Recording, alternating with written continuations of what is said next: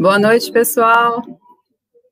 Um fundo musical de jazz misturado com MPB, com bossa nova. E o tema de hoje é um tema extremamente importante para todo mundo que quer se sentir antenado com o que tem de mais importante e significativo, porque se a gente não entender dos movimentos que a tecnologia faz, se a gente não conseguir articular as nossas práticas com o que a tecnologia já apresenta de possibilidades, nós, no mínimo, vamos ficar defasados.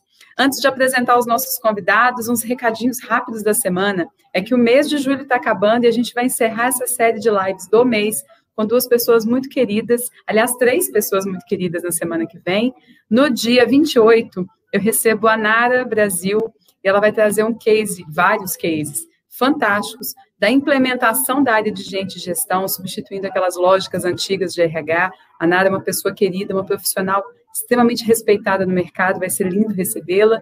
E a gente recebe no último dia do mês, no dia 30, a Tatiane Piso e, a, e, o Adriano Ventura, lá da Prodabel, da empresa, de uma empresa estatal, para falar sobre as perspectivas de implantação da tecnologia para maduros em uma empresa estatal. Então, a gente vai ter uma série de conteúdos ricos para tocar, espero vocês aí comigo também. E hoje, então, sem mais delongas, eu recebo com muito carinho duas pessoas incríveis. Uma delas vocês já conhecem, a outra ainda não.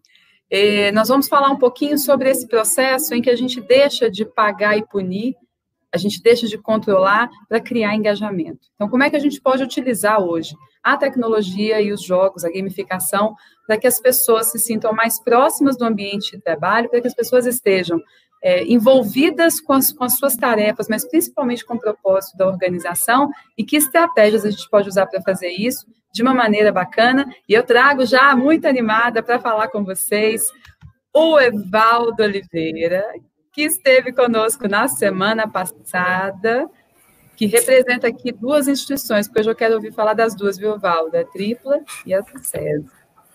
E o Pedro, da BH Escape, Muita gente já deve ter ouvido falar do trabalho que ele faz, mas não sei se conhecia esse rosto. A gente vai trocar umas figurinhas por aqui. Boa noite, rapazes, tudo bem? Boa noite, tudo bem? Obrigado mais uma vez aí por, por participar aí mais uma vez. E a Boa gente noite. agradece. E aí, Pedro, tudo bem por aí? Tudo, é um prazer estar aqui pela primeira vez também, principalmente junto do Evaldo. Oh, botei errado ali. tá com um pequeno delay, mas a gente conseguiu te ouvir. Evaldo, conta pra gente, para quem ainda não te conheceu, quem não teve a oportunidade de ver a live anterior, quem é uhum. é você, de onde você vem, que tripla é essa? Que sucesso é essa? É, hoje eu atuo aí com, com recursos humanos, né? Eu, eu sou coordenador de recursos humanos da Tripla. A Tripla é uma empresa que vende tecnologia da informação. Então a gente vende desde hardware, software, segurança, é, Firewall como serviço, telefonia, adequação à LGPD e implantação da ISO 27000. Então, hoje, dentro da, da, tecnologia, a gente tem aí um pool gigante de soluções que a gente comercializa hoje dentro de tecnologia e também faço parte da VP de pessoas da Sucesso. A Sucesso é uma entidade que foi criada para falar de tecnologias com as empresas, né? não, só com, não somente com empresas de tecnologia, mas falar de tecnologia, ser um canal de comunicação para falar de novas tecnologias, novos processos, processos, é, é, fazer uma interação entre né, empresas que vendem soluções, fabricantes, com todas as empresas hoje do mercado que necessitam de alguma coisa dentro da área de tecnologia e eu faço parte da VP de, VP de pessoas, então a gente discute muito soluções, o momento, o que, que nós precisamos desenvolver, né? A gente acaba batendo muito papo entre outras empresas, então nós temos aí no nosso encontro, nós já falamos com empresas de mineração, empresas de tecnologia, empresas de segmento de saúde, então é, é, como são várias empresas e vários associados, né, porque a pessoa pode ser um associado individual, não precisa ser uma pessoa é, é PJ para para fazer isso, e a gente tem aí os nossos fóruns, encontros, tinham mais encontros antes né, da, da pandemia, mas aí tinha é, é, palestras, é, para desenvolvimento. Então, assim, a, a Sucesso é uma entidade que foi criada para isso, para falar de tecnologias, novas tecnologias, o que está vindo no mercado. Também é uma, é, é, é uma da, é uma entidade que cuida aí do maior evento de tecnologia do, do Brasil, eu acredito que seja em Foruso, né? É, é, quem organiza inteiro é a, a Sucesso, já até venho convidá-los aí que no dia 11 Quando de agosto, esse ano vai ser virtual, né? É, no ano passado foi na, no Palácio das Artes, foi um evento aí de de dois, três dias, assim, com muita gente bacana que veio falar. Esse ano a gente vai para uma proposta dela ser virtual pelo próprio momento, né? Uhum. Então, quem quiser aí pode entrar no site da Sucesso, que é sucessominas.org.br, e aí lá vai ter as informações, ou procurar aí Inforuso no, no, na internet que vocês vão conseguir se, se inscreverem, participar. O Pedro é um dos palestrantes, fiquei sabendo, né? Ele vai falar também de gamificação lá, mas a gente vai falar de tecnologia, vai falar de segurança, vai falar do, do ser humano na tecnologia, né? Nesse momento que a gente está passando. Então, assim, vai ser um, um encontro muito bacana para todo mundo participar aí. Legal. E é bacana que você tem o olhar tanto da área de pessoas quanto da tecnologia vinculada à área de pessoas, né? A gente tem as isso. duas interfaces. Show de bola. E aí, eu não sei se o pessoal entendeu isso, a gente deixou subentendido na semana passada, mas quem convidou com muito carinho o Pedro para estar aqui foi você, né, Valdo? Então apresenta ele para a gente. Quem que é esse rapaz aí embaixo? Para mim ele está aparecendo embaixo. Acho que para vocês aí em casa pra também. Quem é, é o Pedro? Pedro é um menino muito bacana, menino mesmo, tá? Olha, eu vejo minhas barbas brancas e olho o Pedro. É, mas é um, um, um, achado que eu tive aí no, nos dois últimos anos, eu acredito. Eu precisei, como a tripla empresa que ela está em crescimento, né? Então, assim, nós vamos completar cinco anos daqui a 15 dias. É, então, eu precisava, em 2017, fazer um, um alguma experiência com os meus colaboradores para fazer uma imersão mesmo do pessoal, que eles estavam se conhecendo, para eles né, é, é, melhorar um pouco a comunicação que a gente via, porque eram várias pessoas entrando ao mesmo tempo de uma forma, é, um crescimento muito rápido. Então eu precisava de alguma experiência e aí eu fui atrás de alguns escapes, e eu conheci o Pedro, é, eu, na época, eu e a Joana, que era nossa coordenadora de marketing, fomos a, né, até a BH Escape para entender, e ele chegou assim, cara, você não quer experimentar, não? Vai lá, faz aí.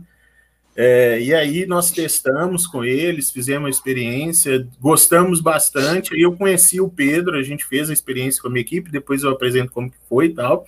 É, e depois ele acabou me convidando para fazer alguns trabalhos com ele. Então, assim, eu fiz processo de recrutamento e seleção, fiz avaliação de, de, de competências, fiz é, outros trabalhos que ele me convidou para outras empresas e tal. Então, assim, ele é um cara que é focado em gamificação, ele é um cara que é, estuda isso, que vive isso, que gosta disso. Algumas vezes a gente vai até algumas horas da madrugada aí discutindo algumas coisas, porque ele gosta muito. E é um cara fantástico aí, e, e para mim, né, uh, nos últimos tempos, ele vem desenvolvendo muito para ter, dentro desse momento, uma experiência para que todo mundo consiga fazer, e, e ele conseguiu fazer umas, uh, três salas agora de forma virtual, mas eu vou deixar ele contar um pouquinho aí. É, seja bem-vindo e obrigado mais uma vez aí, Pedro. É, Ei, muito Pedro, obrigado. Fala quem é você, quantos anos você tem, você vai ter que contar para gente. E o bacana de discutir tecnologia é que parece que você já é um expert, independente da sua idade. E conta para gente o que é a BH Escape, para quem não sabe ainda. É, eu tenho cara até de ser um pouco mais novo, mas eu tenho 28 anos. É novo, mas nem tanto quanto eu aparento.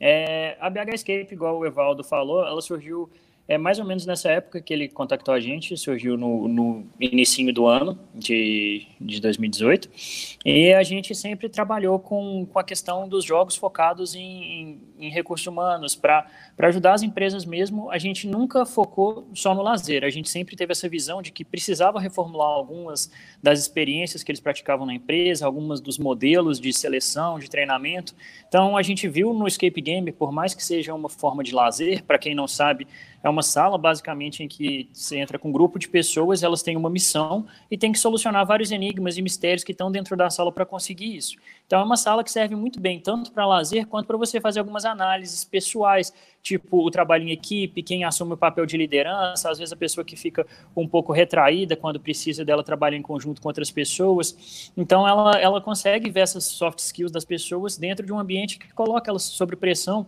e o engraçado é que muitas das vezes elas esquecem que elas estão em um, vamos dizer, teste assim, e elas acabam agindo naturalmente. É, e é um resultado muito bacana, porque não é algo ensaiado, igual algumas entrevistas, por exemplo, podem ser. Então, principalmente para a seleção, tira a pessoa um pouquinho da casca e é bem bacana.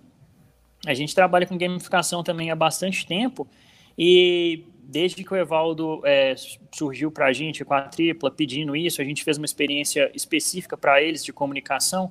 A gente cria várias, várias dinâmicas, várias experiências para incentivar outras aptidões, é, outras, outras, qualquer outra, outra coisa que a pessoa queira, por exemplo, liderança, é, trabalho em equipe mesmo, então a gente vai moldando o jogo de acordo com o que a pessoa quer. E a gente cria várias experiências diferentes baseadas em mecânicas de jogos. A gamificação não necessariamente quer dizer que a gente cria um jogo, mas a gente pega mecânicas dos jogos e usa para incentivar as pessoas a fazerem determinadas atitudes. Então, as mecânicas atuam como incentivador para o que para a pessoa fazer aquilo que ela deveria fazer, mas que às vezes não é tão satisfatório numa rotina. Então, às vezes, você torna a rotina dela um pouco melhor para ela agir e funcionar melhor, e ela traz mais resultados assim. E agora, no ambiente virtual... A gente vai querer entender os pormenores dessa história, como é que funciona essa articulação, é. porque eu entendi, e isso é muito bom, né, que a gente tem uma, uma elaboração estratégica anterior, um alinhamento com a, com a ação de gamificação, e ela nos ajuda a alcançar um resultado esperado, e esse monitoramento é feito dos dois lados. Então, a empresa está monitorando e você lá também apoiando esse processo, né?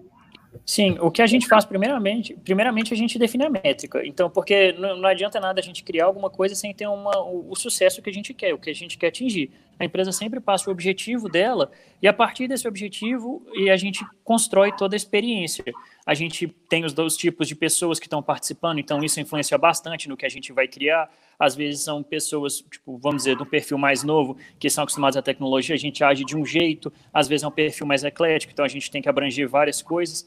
E a gente, tendo essa métrica em mente, a gente tem vários mecanismos vistos em jogos mesmo, e aí você tem os mais comuns que as empresas usam em larga escala, que são pontos, que são medalhas, que são os básicos que funcionam, mas você tem várias outras dinâmicas que funcionam para interagir com essas, porque quando você tem essa, esses pontos e, e, competição, essas coisas, isso fica velho muito rápido, então você tem que ter várias mecânicas de apoio para a gamificação funcionar, e é isso que a gente faz basicamente, a gente constrói uma experiência em que a pessoa, ela meio que entre, no, a gente chama de flow, é como se fosse um looping do jogo, então que ela sempre fique lá e sempre fique motivada, ela nunca saia disso e falar, ah, não, cansei, não quero mais esse ponto, não quero mais disputar, eu não vou ganhar nada, então que se dane, porque isso ocorre exatamente o oposto do que a gente quer.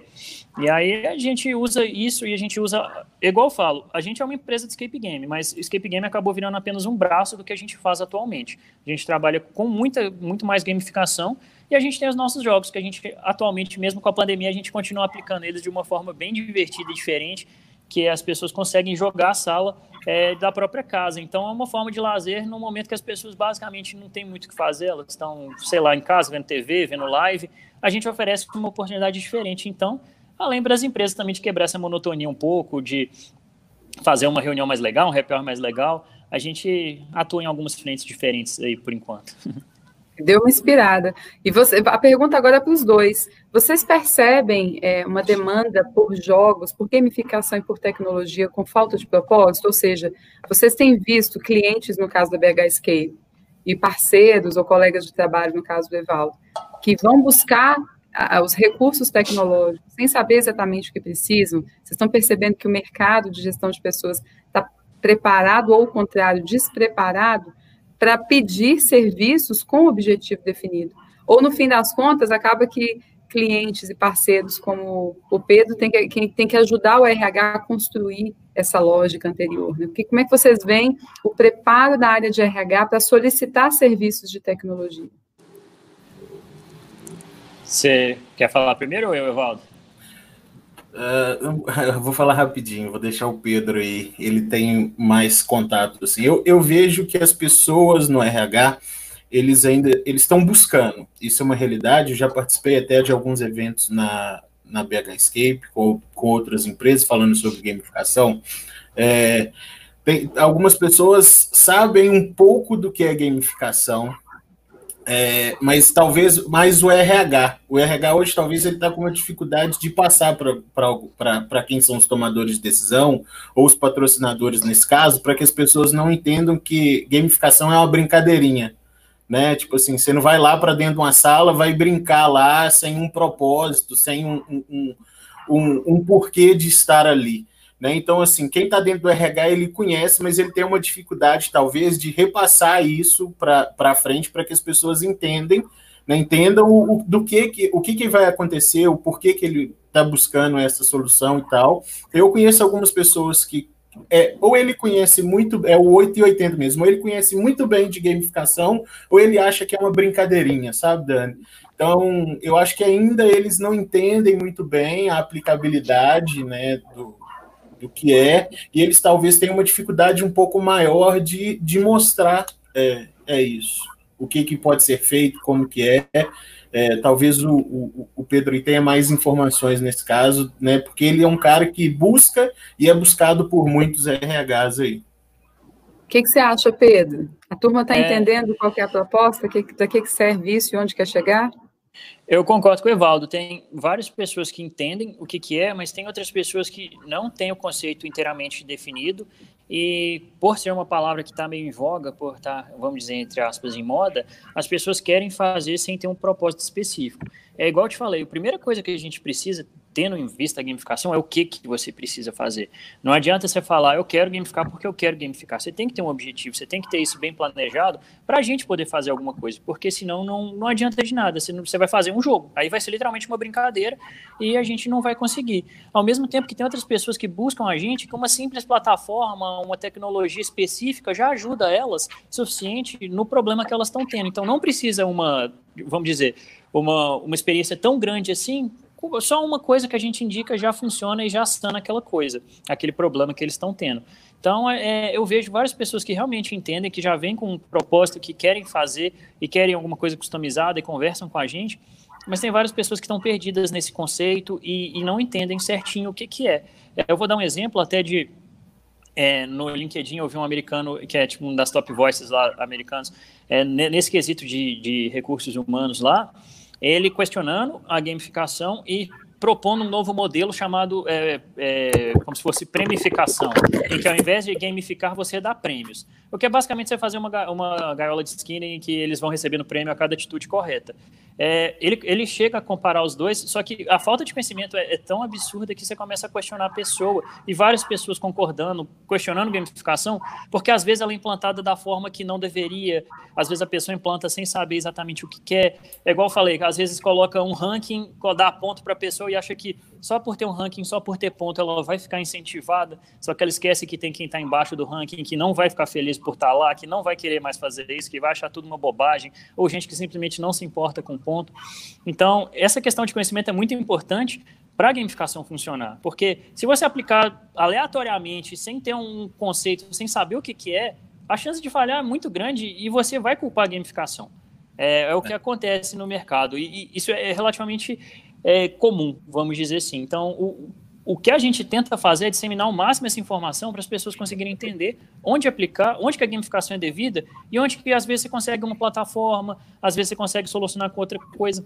Até o, a parte de tecnologia que o Evaldo vai falar é muito importante para a gente, para atuar junto da gamificação, principalmente nessa crise que está vivendo, porque vai ser importante todo, a, a, empresa já ter isso bem definido, porque muitas empresas não têm, vamos dizer, um, um, um modo de comunicação responsivo, então às vezes demora vários, várias horas para uma pessoa responder a outra porque é só e-mail. Então são vários problemas que a gente vai identificando quando uma pessoa vem até a gente, que a tecnologia já resolve se a pessoa for a fundo nisso e não necessariamente a gamificação. É, eu alonguei um pouco, mas para mim é basicamente isso. É, várias pessoas conhecem, mas várias pessoas ainda estão meio no escuro com relação a isso. É, eu fiquei imaginando isso mesmo, porque acaba que a, a busca por solução, ela, ela, quando ela está dentro de um contexto mais estratégico, eu imagino que você não tem que ter um trabalho tão consultivo, né? Você consegue ir lá e ter, entregar um serviço. Mas de fato, eu fico imaginando também que não é, não é, não deve ser difícil situações em que você precisa entrar nessa seara consultiva para ajudar a organização a entender direito seus objetivos. Eu consigo ver isso, né? Até pensando no mercado aí fora e nas pessoas que eu conheço. E dando um passo para trás na tecnologia, para trás é ótimo, né? Como se tecnologia tivesse antes. Mas falando um pouquinho com o Evaldo, Evaldo, conta para gente, assim, na sua visão, que tipo de, de, de, inovações têm sido buscadas? O que, que você tem visto que realmente funciona para engajar pessoas? É, Tem alguma ferramenta que você recomenda, inclusive, para quem está começando pela primeira vez, quem nunca fez isso, e fala, gente, mas eu, eu queria começar a usar tecnologia, queria engajar de outras formas, mas não sei por onde começar. O que, que você eu diria para mais imaturo, assim, mais novo? Eu acho muito importante, primeiro, que as pessoas entendam o que, que é sabe, Dani? É, até mesmo porque é, dentro da gamificação existem os perfis do jogador, que cada um tem ali uma, um critério de avaliação ou que vai trazer maior engajamento para ele. Tem que a, a, a, gamificação ele tem um, um, todo um estudo para que você mostre ali o que, que vai realmente trazer é, é, solução mesmo, que vai trazer energia para aquelas pessoas ali. Né? Então, assim, você precisa primeiro entender a sua equipe, é, tipo, para entender tipo, os perfis de jogador, o, o, o, o, o Pedro tem maior número de conhecimento e tem maior informações né, sobre isso, mas assim, hoje existem hoje tem plataformas de, de, de treinamentos que a gente pode utilizar gamificação. Hoje a gente tem os próprios escapes, né? Hoje, é, como estou falando muito hoje. É, o, o Pedro tem a solução né, de, de fazer é, o escape game virtual, né? Como eu disse, eu já testei, fui, fui cobaia dele na numa das primeiras turmas para gente é, poder testar.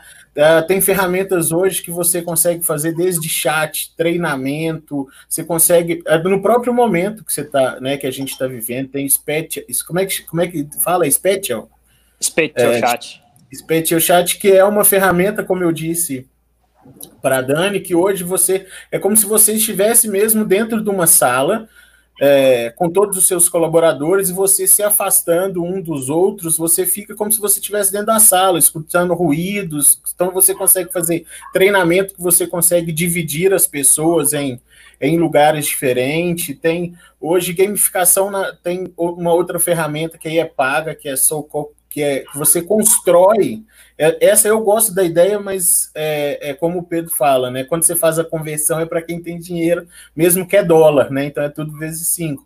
Que você consegue construir, por exemplo, o space plan da sua equipe, da, da sua, do seu ambiente de trabalho. Então você tem lá 50 pessoas, você desenha ele, né? Então coloca lá na sala do administrativo financeiro onde eu fico as quatro cadeirinhas e as pessoas conseguem se falar dentro dessa dentro dessa salinha. Então você clica na pessoa, conversa com ele, desenvolve. Eu falei, não, preciso ir lá na, na equipe técnica, né? Que eu precisaria fazer, que eu levantaria da minha cadeira e até lá e chamaria a pessoa, mas não, eu consigo dali do, do, do, da própria plataforma e falar com a pessoa dali, eu posso chamar a pessoa para ir para uma sala de reunião, né, e a gente fazer é, uma reunião ali.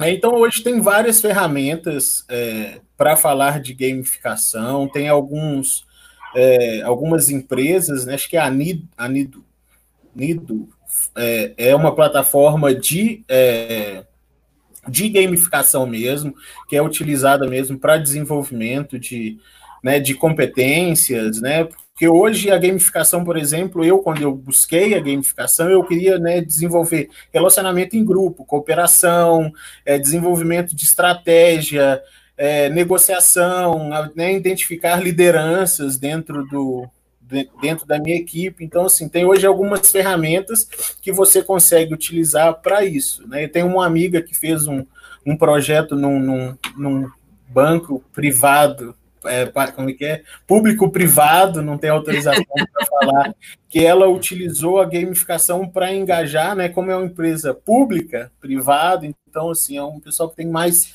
é, como você falou, talvez a Proda, Proda, Prodenge, Prodabel, Prodabel. Prodabel, que é né? São pessoas que têm muito tempo de, de lugar, é uma pessoa que tipo, ela já está mais é, acomodada, vamos dizer assim. Então, ela fez um trabalho de gamificação e esse trabalho de gamificação dela virou nacional depois. Então, esse eu grande... acho que eu conheço esse case, viu? Eu acho que eu sei do que você está falando. Ele envolveu é. engajamento de clientes também? Também. É, eu conheço esse case, ele é bem legal, porque aí a gente pode expandir um pouco essa lógica dos é. nossos públicos internos o... e para os públicos externos também, né? Gamificar uma experiência de relacionamento, independente de qual seja o stakeholder. E isso é possível, né, Pedro? A gente pode estender isso para outros stakeholders, não precisa ser só colaborador. Sim, é, a gente fala que a abrangência da gamificação é muito grande, ela aplicada da, da forma, vamos dizer, de uma maneira pensada, de uma maneira correta, ela pode servir para qualquer coisa. Então, você tem vários exemplos disso que funcionam para público final. Então, você tem exemplos de gamificação que funcionam para a pessoa parar de, de de tomar multa, em que você tem prêmios para a pessoa que, que, é, que passa mais vezes no radar a, a, velocidade certa. Então, são várias coisas, não, não necessariamente do colaborador, mas funcionam para várias pessoas. Você tem, você tem vários exemplos disso em empresas comuns, que, a, que são a gamificação inicial, que são os prêmios, que são aqueles programas de vantagem, que você vê é uma mudança para o público final e que já muda completamente o, o esquema e que traz muito benefício para a pessoa que está participando. Então, é, é isso basicamente. E ecoando o que o Evaldo falou, a questão das tecnologias, tem muita tecnologia bem bacana para as pessoas trabalharem, para as pessoas verem, e que elas acham que pode ser muito caro, pode ser muito fora de mão, mas a pessoa dando uma pesquisada, vendo, vendo as coisas assim com um pouco mais de calma, ela consegue fazer uma, uma vamos dizer, uma gamificação mais básica e gastando muito pouco para quase nada. Ele citou a Nido, você tem outras plataformas tipo GameTize, você tem várias plataformas que te ajudam a construir essa, essa gamificação, ajudam você a estimular todos os colaboradores e fazer coisas muito fora da caixa que as pessoas ainda não estão fazendo direito. E é o que eu Vocês falei. Vocês conseguem digitar nos comentários? Coloca pra gente. Você, você visualiza os comentários aí, Pedro? Coloca Sim. o nome das plataformas, porque aí todo mundo tem acesso, fica, fica acessível. Inclusive, tem uma pergunta aqui para você, que é qual soft skill você tem maior demanda para aplicar? O que, que você sente que está chegando aí como um grande desafio? É, liderança. Liderança. Disparado as pessoas, é porque no, no mercado atual você tem vários programas de treinamento para líderes, só que as, os reportes que eu recebo, as, as empresas que vêm até a gente, falam que às vezes eles não são tão práticos quanto deveriam, então você não consegue testar as pessoas de forma teórica e prática. Então, por exemplo, a gente está elaborando agora um programa de treinamento para líderes, apenas líderes vão ser 350, em que a gente vai botar oito líderes numa mesma, numa mesma experiência cada um, e a gente vai fazer todo um projeto, e nesse final dos oito líderes, eles vão ter que saber, saber gerir todos eles e saber ser geridos também. Porque não adianta nada você ter um líder que só vai cima para baixo. Você tem que saber, você tem que entender que eles participam de todo o mecanismo. Então, essa liderança é, é, porque é um trabalho muito difícil, porque são pessoas que normalmente estão em posições às vezes hierarquicamente mais altas, então é um pouco mais difícil acessar elas e fazer um treinamento efetivo, mas é uma uhum. coisa que uhum. com gamificação a gente está conseguindo bastante sensibilizar, porque quando você mostra na prática o que, que a pessoa faz de errado, o que, que a pessoa às vezes está fazendo não ótimo, ela, ela começa a entender melhor do que fazendo teste, fazendo algum exame, fazendo alguma coisa. Ela percebe esse gap de comportamento com mais facilidade, né? Aliás, é direto, né? Porque você está vivendo ali o processo, não tem como escapar desse gap. Tem que fazer alguma coisa com isso, né? Você trouxe um aspecto muito importante dessa conversa, porque quando você fala que liderança é o principal soft skill que está tá sendo demandado, eu me pergunto se isso é porque é a maior demanda em si, ou se é porque os nossos investimentos de gestão de pessoas estão muito alocados no desenvolvimento dos líderes nesse momento. Não dá para saber, né? a gente teria que pesquisar mais de perto. Além de liderança, o que mais aparece com muita frequência para você? Ah, é comunicação em geral, porque a gente percebe que tem muito ruído em empresas e isso acaba afetando bastante. E, e é sempre o que a gente bateu na tecla do Escape de ser uma ferramenta para isso. É, eu vou citar duas experiências para entender melhor, até porque eu gosto de trabalhar bastante com exemplo. E como, como o Escape Game ele trabalha muito essa questão de comunicação, é uma demanda que chega bastante para a gente. Teve uma empresa que foi trabalhar, que, que contratou a gente, o Evaldo, inclusive, eu acho que estava nessa em que tinha uma pessoa que era cega dentro da sala. E uhum. tinha um grupo junto dela. E a ideia era trabalhar, era a equipe trabalhar junta, só que eles acabaram deixando essa pessoa de lado, eles não comunicaram com essa pessoa, e foi uma situação extremamente frustrante, você vê a falta de comunicação entre eles, até sem, ser, sem você considerar a pessoa, essa pessoa, eles, eles batiam cabeça, eles não conseguiam desenvolver, então você vê claramente um gap de comunicação entre eles que fica é um negócio que, que é perceptível. E a pessoa às vezes no dia a dia não consegue não consegue ver isso porque ela está muito preocupada com várias situações diferentes com prazo com aquela coisa com outra. Então ela acaba tendo um ruído de comunicação que acaba passando batido acaba afetando o desempenho dela mas ela não percebe diretamente. O, o que o escape faz é mostrar olha você não conseguiu em 60 minutos por causa disso. É simples assim a gente bota simples na mesa assim. e fala olha é, é. se vocês trabalhassem juntos saíam. É, e, e, aí caso... você trouxe Pode falar, pode falar, Ivaldo. nesse caso, antes de começar a experiência, nós fomos na pessoa que nos contratou, né, Pedro? Falei assim: olha, o que, que você quer?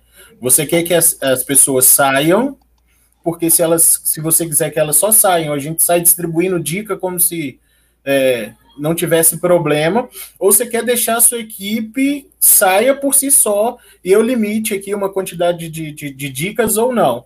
Ela falou: olha, eu quero que a minha equipe saia. E aí essa sala foi tipo assim, a gente acaba aí é, porque eles contratam 60 minutos, né, da experiência. Quando terminou 60 minutos, eu fui atrás da pessoa e falei assim: olha, já acabou 60 minutos, o que, que você quer? Assim, deixa eles continuarem lá. Mas nesse caso, é, uma pessoa que, que organizou, né, uma outra menina que organizou, ela colocou uma pessoa que conhecia esse, esse rapaz que ela é cego, falou assim: não, vamos deixar ele nessa sala com o fulano, porque o fulano é amigo dele. E o que aconteceu foram, colocaram ele encostado numa escrivaninha que tinha na sala, e ele basicamente ficou uns 40 minutos sem conversar com ninguém, ninguém olhar para ele ali. Tinha um gestor do, do lugar dentro da sala, o gestor é, não gostou, tipo assim, do hora para outra ele meio que apelou, né, Pedro? Sentou numa cadeira lá e ficou.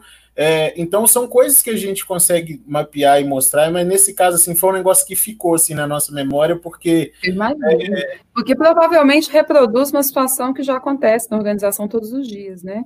É, e aí tá a beleza da gamificação porque ela deixa exposta não só na gamificação, a gente tem outras estratégias, né? Existem atividades vivenciais, mas enfim, quando o seu corpo está em movimento, ele mostra como que ele normalmente se comporta. Né? Em algum momento as pessoas vão se revelar. Isso é muito forte, né? Teve alguma situação que vocês viveram que foi é, além dessa, porque eu acho que ela não deve ter sido fácil ver, né? Uma pessoa isolada por 40 minutos. Mas teve alguma situação é, desafiadora? Tem algum pré-requisito que vocês recomendam para quem começa a fazer uma atividade de gamificação como essa? É, se você for pensar desafiadora no sentido de construir a, a a gamificação? Eu, eu, eu fiquei imaginando aqui algo que. Porque existe, existe o imaginário de que talvez a gamificação não seja para todos. Eu, eu vou até reformular, vamos mudar um pouco a lógica da pergunta, né? Nesse imaginário que eu já ouvi sendo compartilhado, não, isso aí não é para não é para o meu time, meu time não vai dar conta, ou é caro demais, ou meu time não vai dar conta. Existem alguns imaginários. Então, até para quebrar esse estereótipo, a pergunta foi assim: tem, que tipo de restrição existe? Porque talvez não exista nenhuma.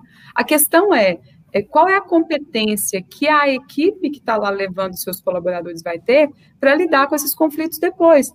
Porque, na verdade, não pode ser só a gamificação, né? Não pode ser o jogo pelo jogo. Ele precisa, como a gente já falou aqui, fazer parte de algo maior, de um planejamento que envolve o que, que eu quero fazer com essas pessoas e como é que eu vou construir algo depois que o jogo acabou. Afinal de contas, ficaram evidentes as nossas as nossas possibilidades de melhoria. Meu gap está exposto. E agora, o que, que, eu faço com isso? Então, a pergunta era no sentido assim, de vocês, vocês recomendariam algo para que a pessoa chegasse lá? O planejamento a gente já falou. E, e acaba que quando você dá esse exemplo aí da pessoa com deficiência visual, me ocorre também que é esse cuidado, esse carinho, essa atenção com o depois. Tem alguma coisa além disso? Uma orientação? Vocês fazem, vocês explicam como é que funciona? Vocês combinam com a área de gestão de pessoas como é que isso vai ser feito? Enfim, ajuda quem nunca fez isso a pensar, poxa, eu, eu ainda tenho medo, qual que é o meu próximo passo, o que, que eu tenho que tomar cuidado? O, o que eu mais ouço, no geral, é meu time não gosta de jogos, quando você cita gamificação. Isso é sempre que você vai conversar, não sempre, mas na maioria das Já virou objeção do lado final. negativo, é isso. É, essa, é, isso teve muito no treinamento. A gente fez um treinamento de vendas que durou dois dias. E foi um treinamento gamificado. Só que não era um jogo. Longe de ser um jogo. Quando a gente estava no processo de negociação, de conversa, ela estava expondo os problemas para a gente, a gente estava fazendo briefing, estava vendo quais eram os tipos de jogadores, tinham dois tipos de jogadores, uns eram veteranos de muito, muito tempo de empresa e outros eram novatos, tinha um gap muito grande entre os funcionários da empresa, então tinham pessoas com ideias novas e pessoas que já sabiam como é que tudo funcionava e você tinha que juntar as duas para você conseguir ter uma partilha, uma, eles partilharam informação de forma efetiva, mesmo eles sendo, entre aspas, competidores entre eles, porque na, na venda você, você tem que vender você mesmo, porque a comissão é sua, eles não, então eles não, não interagiam entre eles. O que a gente fez nesse treinamento foi uma forma lúdica de fazer eles compartilharem informação. Então, hora nenhuma eles jogaram, hora nenhuma eles participaram de um escape, de um jogo. A gente fez, é, a gente trabalhou do meio do método clássico algumas partes, tipo palestra, tipo informação, ao mesmo tempo em que em algumas etapas eles construíram como se fosse um compêndio de informação de venda. Então, eles construíam, eles cada um construiu uma persona que é a pessoa que ele, que ele vende com mais facilidade, falava as informações. Então, a gente ia compilando, fazendo dados e mostrando para eles olha, essa pessoa que você tem dificuldade de vender, esse cara falou que é o mais fácil e está aqui todas as informações dele. Então eles acabaram criando nessa nessa semana de venda, nessa, nesses dois dias de venda, nem foi semana, nesses dois dias, é, várias informações que eles puderam partilhar que eles não faziam antes e para continuar construindo isso. E por várias por várias partes eles estavam se divertindo dentro da dinâmica. Não, novamente, não era um jogo mesmo, mas eles estavam se divertindo, conversando com os outros, trocando ideias sobre como é que é, a coisa que eles não faziam no cenário normal. Então a gente incentivou basicamente a comunicação entre eles para eles construírem as coisas. Tudo que a gente precisava era rolar a bola para eles conversarem. E foi o que a gente tentou fazer durante toda a experiência. Show de é, bola. Eu acho, eu acho que não tem, não tem público, não tá, Dani? É, duas experiências. Nessa mesma turma, é, a gente rodou as três salas ao mesmo, as quatro salas ao mesmo tempo, né? Era até um desafio da gente na mesma hora visualizar ali umas próximas de umas 40 pessoas ao mesmo tempo desenvolvendo e tal. E a turma que foi melhor foi, foi em compensação a turma que estava a, a superintendente comercial, que era todo um pessoal de comercial, é, mas as pessoas que mais se destacaram foram os menores aprendizes, porque eles não ficaram com medo de, de falar ou fazer qualquer coisa na frente da superintendente. Né? Então, assim, então dá para desenvolver com todo tipo de pessoa, todo tipo de equipe, para todos os setores, né? É, talvez é, o, o, Pedro tem o desafio aí agora de fazer uma gamificação que seja inclusiva, né, é, para adicionar mais pessoas. Já joguei o desafio aí, agora tem um, uma, uma, quantidade muito grande de pessoas aí nos assistindo, então você vai ter que fazer. É, mas assim, dá para trabalhar uma infinidade de perfis, necessidades. Então, assim, quando nós fizemos o nosso e desse, de, dessa empresa, nós pegamos e fizemos primeiro um, um vitalizador, que é um quebra-gelo, que a gente chama, né? Para o pessoal entrar nesse raciocínio da gamificação, para entender um pouco melhor, para ser mesmo um quebra-gelo. No nosso caso, por exemplo, foi muito importante que o nosso menor aprendiz da tripla, na, na época que fez, ele estava com uma carta coringa na mão e todo mundo falando e falando e falando, e ele assim, oh, gente, eu estou com a informação na minha mão. Ô, gente, eu tô com informação na minha mão. Ô, gente, eu tô com a minha informação na minha mão. Aí ele foi e falou mais alto. Aí todo mundo parou, ouviu, falou assim, gente, tá vendo? Todo mundo pode ser capaz de não sei o que lá. Ele tá com a informação na mão, ele falou três vezes, ninguém deu atenção para a pessoa. Todo mundo aqui é importante. Então, assim, dá para trabalhar muita coisa para muita gente. É, é, de perfil e tudo. Você pode. Nós fizemos um, um processo seletivo uma vez, né, Pedro? É, para uma, uma startup, e aí eu vou contar um negócio que o Pedro odeia errar. Pedro odeia errar. Odeia errar.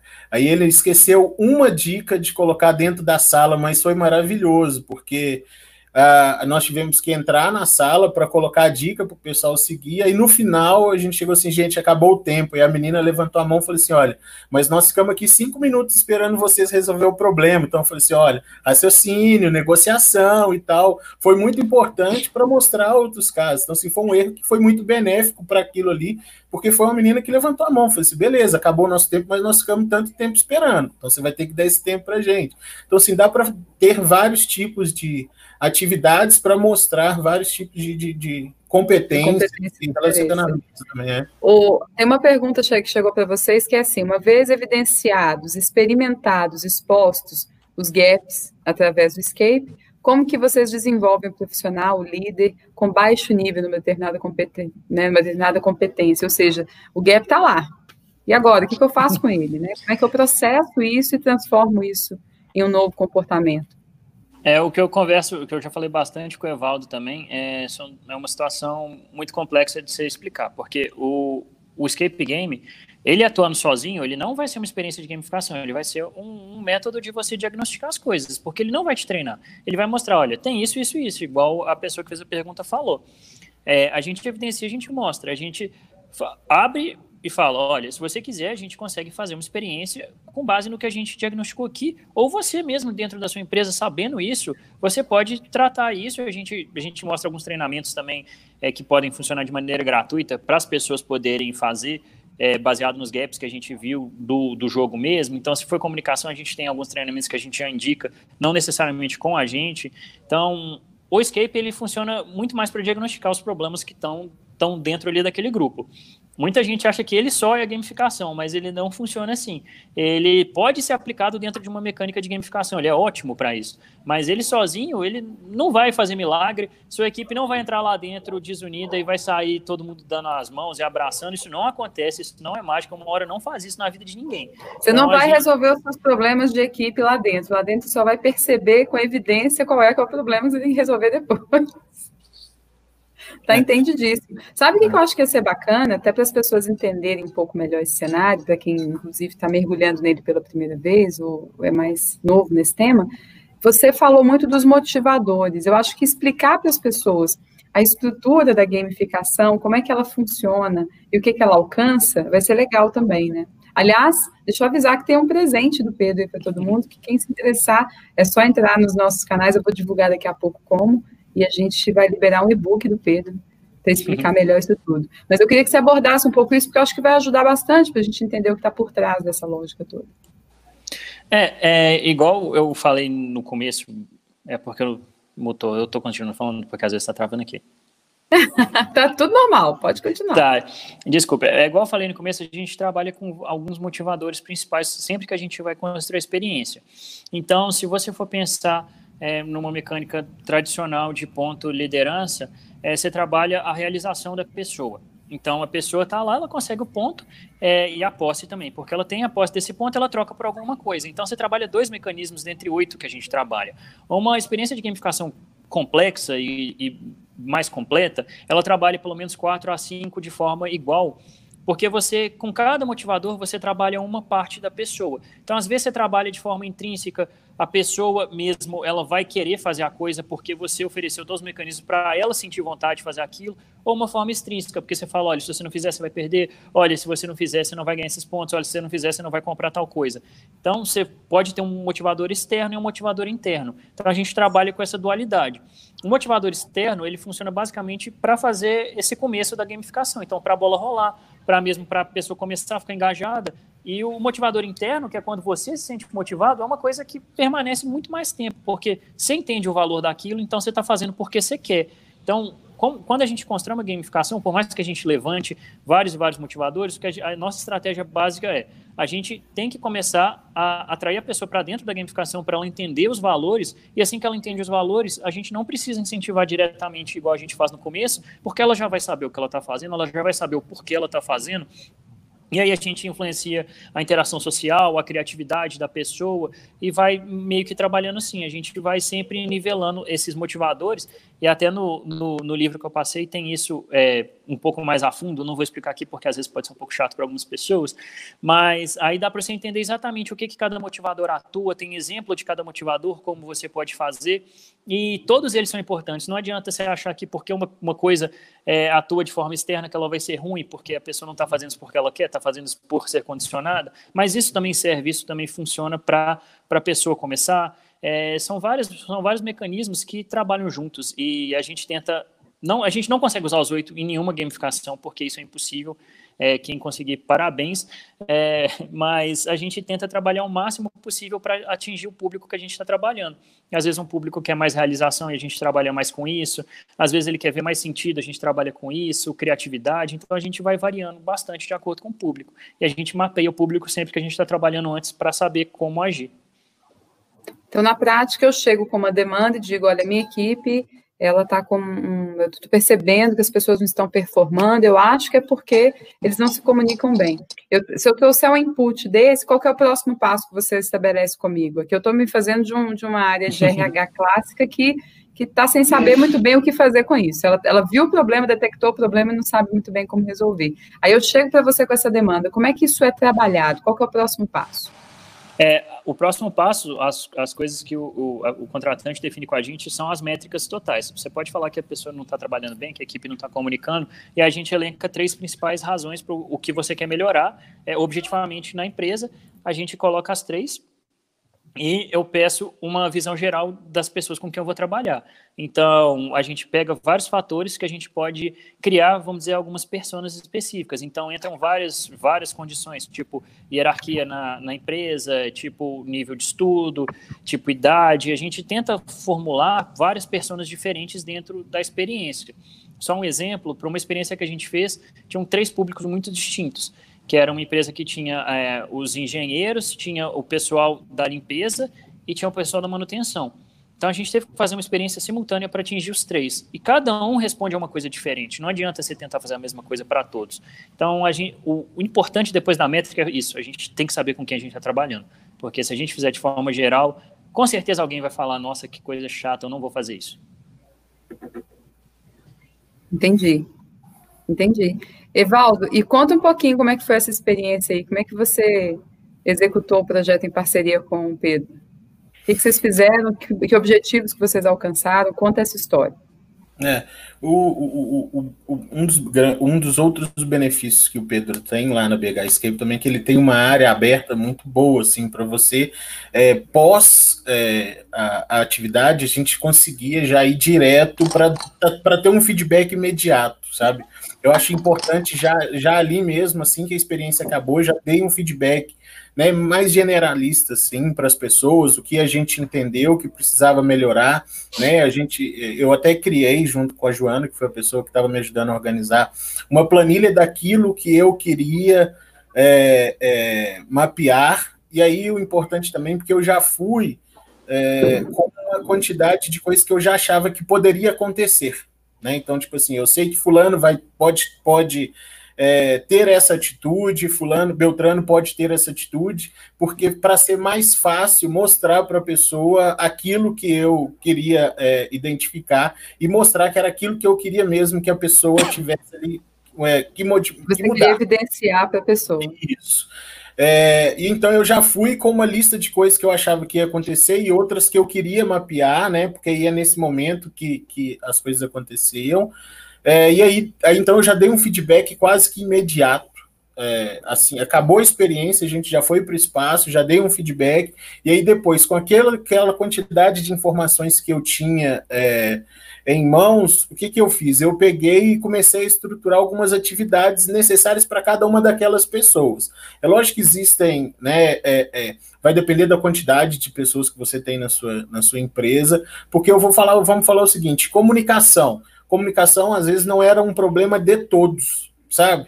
Mas eu não queria gastar um tempo de alguém que não tinha aquele aquele, aquela, aquele problema, vamos dizer assim, para falar de comunicação. A comunicação dele foi muito boa. Então, eu dividi as pessoas naquelas necessidades, nas necessidades que eram maiores em grupo, e depois eu dividi as necessidades que eram individuais, até mesmo porque avaliando perfis, né? Então, né, igual eu falei, eu uso sólidos aqui, então avalio o perfil cada perfil tem uma necessidade de feedback, cada coisa que você vai fazer tem uma necessidade de feedback diferente. Então, assim, você não pode chegar na frente de todo mundo e falar, poxa, você ignorou o cara na frente de todo mundo, você não pode fazer isso porque ele pode se sentir constrangido, né? Só um exemplo, vamos falar assim, imagina se eu dou o feedback, é, porque nós somos contratados, né, Pedro, para dar o feedback dessa experiência para pelo menos para é, diretores e gerentes que participaram dessa experiência que deixaram o rapaz com deficiência visual sozinho lá. É, eles nos contrataram. Na hora que eu dei o feedback, metade adorou o feedback, a outra metade não gostou. Por quê? Porque pontuou, todo mundo começou a se apontar, sabe? Tipo assim, você estava nessa sala você estava nessa sala. Então foi uma coisa muito constrangedora, mas assim, nós estamos falando no, no caso de gerente. Imagina se eu chego para a equipe mesmo é, para o menor aprendiz e começa a apontar alguma coisa assim. Então, existe a necessidade uh, de, do, do, do, feedback e o desenvolvimento individual é, e o em grupo. Então, você consegue mapear mais coisas em grupo para fazer isso. Então, o que eu fiz foi, fiz algo macro e fiz algo individual para cada uma das pessoas para desenvolver. Né? É, é, para isso. Então, tipo, e aí, avaliação de desempenho, feedback constante. É, é, importante depois que você mapeia alguma coisa que não aconteceu muito bem, mas depois lá evidenciar para a pessoa que ela desenvolveu aquilo, que ela melhorou, né? Até mesmo porque é, é, é importante. Então, o que, o, que eu, o que eu tentei fazer, é, só que eu, por que, que eu falo tentei? É porque no dia que eu fiz esse treinamento, eu tinha 13 pessoas. Dois meses depois, eu já estava com 20. Então já tinha novos, novas pessoas dentro do grupo que eu precisava desenvolver, mas aquelas pessoas que participaram da experiência pegaram e desenvolveram, já, é, elas já tinham criado aquela necessidade de melhoria e eles foram melhorando com as pessoas que foram chegando. É, então eu não mapeei algumas que foram chegando ao, ao, ao, com o passar do tempo. É, eu mandei aí no, no, no, chat nosso algumas ferramentas, tá? Ah, que legal. Deixa eu dar uma olhadinha aqui para ver o que eu consigo compartilhar com a turma. Ah, vocês colocaram. Ah, gente, é porque eles têm acesso a um chat privado. Nós três estamos privilegiados aqui. Eu vou compartilhar com todo mundo. Tem aqui todas as indicações que vocês passaram. Então, enquanto você vai falando, Evaldo, eu vou virar o rostinho, porque eu vou passar para o pessoal lá, tá? Isso. As dicas então, de vocês.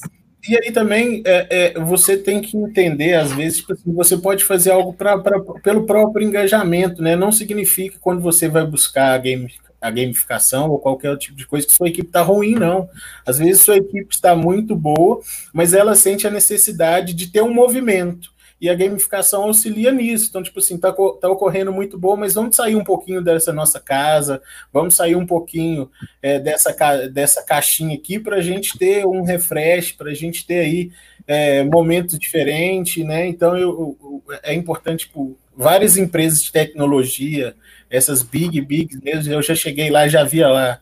Teve um, uma empresa eu vou chamar, que chama Google, né? O pessoal foi na, lá no Pedro e eles fizeram uma sala atrás da outra. Mas eles foram lá para quê?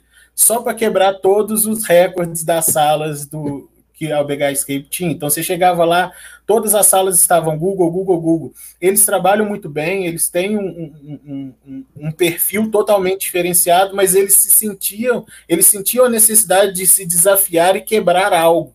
Né? Então, assim, uhum. talvez trabalhando na Google, empresa maravilhosa, cheia de coisas, cara, assim, não, mas eu preciso fazer alguma coisa para a gente quebrar esse momento que a gente está vivendo. E eles foram lá três horas, uma atrás da outra, e quebraram todos os recordes.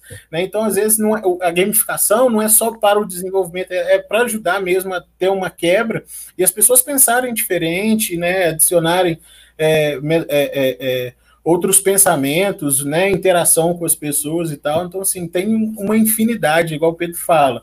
Mas o, o importante é sempre, eu acredito, o feedback quase que imediato. Se passar de uma semana, tudo pode mudar. É, e aí, ações de, de, desenvolvimento, de trabalho, e não pode esquecer. E eu acho é um bom é uma... PDI, né? A gente desenvolver um plano de desenvolvimento individual, porque aí Isso. eu imagino que chega num ponto em que, se você não presta atenção no que cada um foi capaz de fazer, porque tem um aspecto positivo também, né? Um feedback positivo, mas é, de trabalhar com a atenção devida com aqueles gaps que a gente identificou, a gente cria uma lacuna que depois é tão difícil sanar, né? Porque uhum. aí vem a responsabilidade de usar as tecnologias. Além de conhecimento de causa, é fundamental que a gente saiba que é uma responsabilidade, sim, cuidar das pessoas e daquilo que elas apontaram durante o processo, né? Isso é responsabilidade de quem levou. Aí pode ser gestão de pessoas, pode ser as lideranças, e eu gosto muito dessa visão de que o líder precisa participar também, para que ele seja pronto o suficiente para lidar com o que vem depois. Né? Ele tem que Sim. entender o que está acontecendo, se envolver de alguma forma, porque ele, em última instância, é quem vai ficar lidando no dia a dia com o desafio de cuidar de gente, né? Uhum. né? Legal, e, e, e, aí pode, e, e, eu, eu gosto de uma das coisas do Pedro, que ele consegue customizar as salas e colocar ela mais, ela mais é, difícil, ela mais leve. Então você consegue, dependendo do seu perfil, da pessoa que for, ele consegue trazer aí uma, uma, uma maior movimentação ou uma menor, dependendo do que você quer fazer. Existem três opções, então você pode fazer uma, depois fazer outra e ver esse desenvolvimento mesmo, né? Uhum. É, das pessoas e tudo.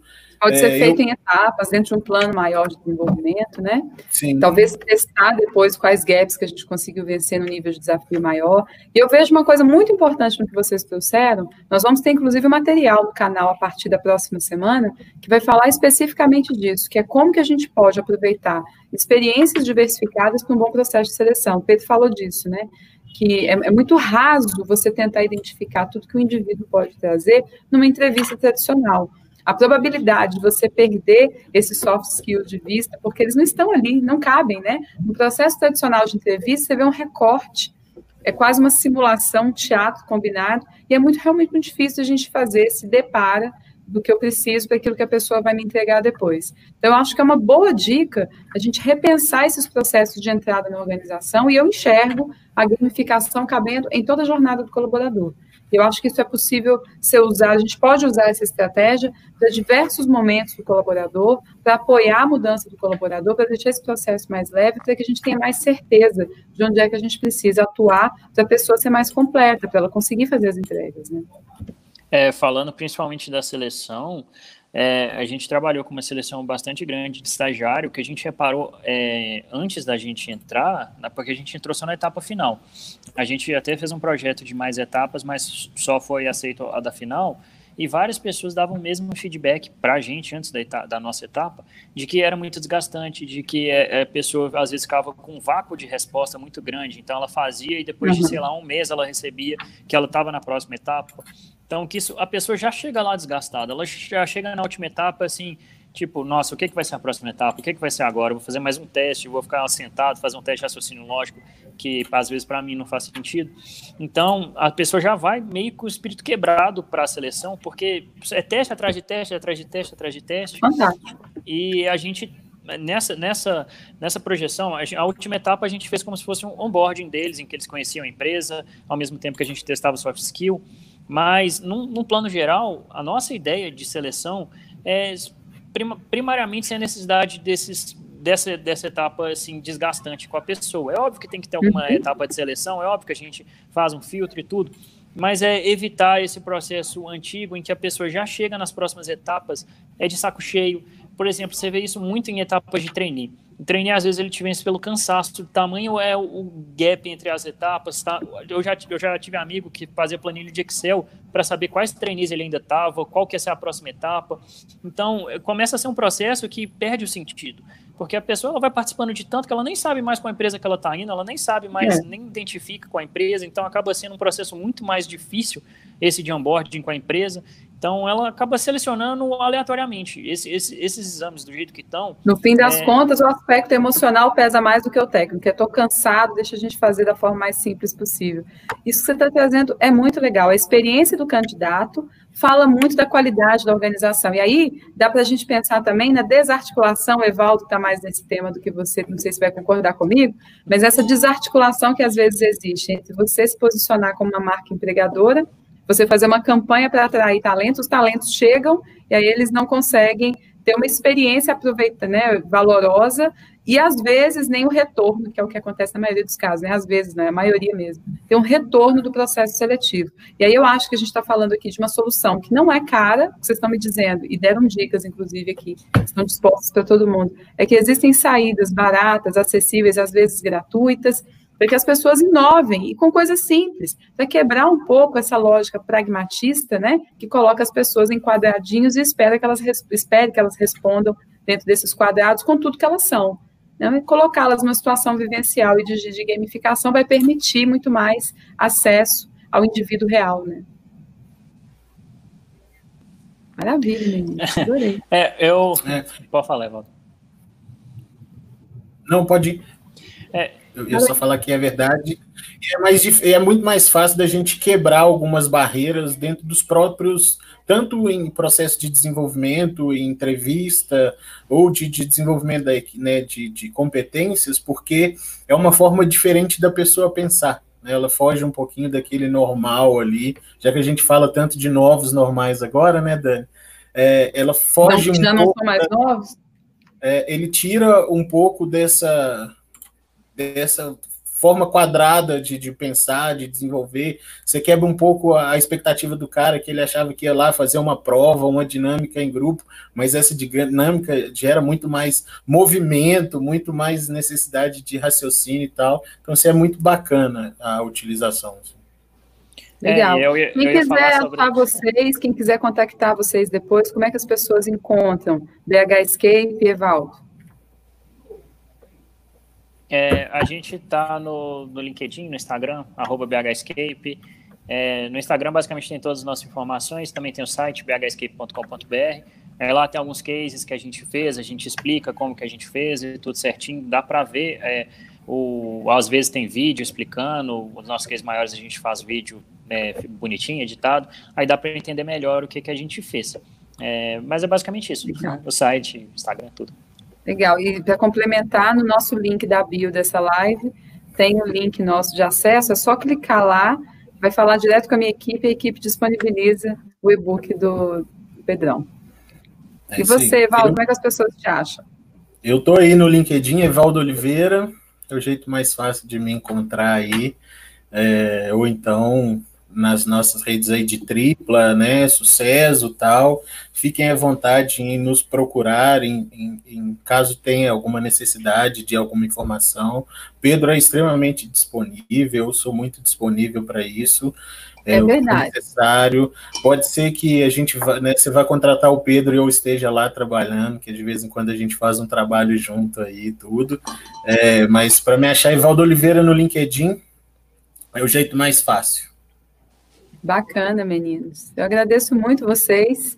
A gente conseguiu trazer elementos muito importantes para que as pessoas se sintam sensibilizadas, mobilizadas, e um deles foi, não é tão caro quanto parece, não é tão inacessível quanto parece, né? Mas a gente também trouxe a responsabilidade de que, uma vez proposta uma ação dessa, que a gente saiba que ela precisa fazer parte de um contexto e que é responsabilidade da equipe de gestão de pessoas ou da liderança, cuidar do que vem depois, né? Cuidar das pessoas com os gaps que elas vão continuar apresentando, porque somos seres humanos. Né? Se eu puder fazer um parênteses rapidão, claro. é, a gente inclusive teve uma empresa que veio até a gente que já trabalhou e falou a questão de, olha, é, a gente está com o budget pequeno por causa de toda a crise, mas a gente está sentindo a galera meio desanimada por causa do home office e de tudo, que acaba sendo é muito estressante, querendo ou não, por mais que você esteja trabalhando de casa, é sempre focado em resultado, resultado, resultado, você tem pouca interação humana. É, aí ela pediu exatamente, é basicamente o que a gente passou aqui, algumas formas de criar uma gamificação sem, sem esses custos. E é o que eu falei com o Evaldo também, que eu já passei para ele, esse Spade Chat para fazer happy hour é ótimo, é excelente, aconselho para quem quiser, porque é uma plataforma fenomenal, os desenvolvedores são muito bons, e no mais, você usa as plataformas para criar gamificação gratuita, o mesmo, você consegue fazer várias competições, algumas brincadeiras dentro da, da equipe, por mais que você não seja profissional disso, dá para você criar alguns objetivos, algumas metas, alguns desafios que já funcionam em um plano assim, tipo, de curto prazo para engajar, para fazer é, essa motivação que você quer. E o principal quebrar essa monotonia do, do home office que eu vejo atingindo bastante gente. Então, é bem bacana você procurar essas soluções. A monotonia não... e o estresse, viu? Porque a gente tem os dois aspectos. Então, alegrar o ambiente, trazer esses skills em evidência, os nossos soft skills em evidência num cenário mais lúdico, tem uma importância nesse momento em que as pessoas estão realmente sofrendo, estão tensas, estão indecisas, estão com medo do que vem depois, faz todo sentido. É Legal, meninos. Obrigada a vocês pela disponibilidade, pelos temas, pelas trocas, pelas doações. Olha, a gente está cheio de indicações aqui no nosso nossa, nossa base de comentários para a gente poder pesquisar, se estimular a fazer isso de forma acessível. Tem um presente que é o e-book do, do, do, Pedro, que já está disponível, é só clicar lá no link da bio que vocês vão achar o caminho. E eu agradeço de novo a todo mundo que ficou aqui até o final, a todo mundo que ainda vai ver a gente depois. As perguntas estão sempre à disposição e o que eu não puder responder que vier depois, eu aciono os meninos e a gente responde também, né, pessoal? Obrigada, que a gente tenha muitas trocas e que a gente consiga ajudar as pessoas nesses gaps para que a gente tenha um futuro cada vez melhor, né? Parabéns para vocês pelo trabalho, viu? Obrigada. Obrigado. Obrigado. Tchau, tchau. Fiquem por aí mais um pouquinho só para a gente se despedir. Não vou embora, não, mais dois minutinhos, tá bom? Tá bom. Uhum. Pessoal, tá todo mundo que ainda está aí. Muito obrigada. Na semana que vem eu espero vocês para dois assuntos riquíssimos. Nós vamos falar de práticas para migrar da área de RH para a área de gestão e gente. É um processo lindo, com exemplos práticos, e a gente vai contar também como que é possível implementar tecnologia para pessoas maduras. É um mito acreditar que os nossos baby boomers não são capazes de passar por esse momento desafiador se adequando à revolução tecnológica. Então, fica com a gente no canal, acompanhe os outros conteúdos. Obrigada até aqui. Até a próxima. Tchau, tchau.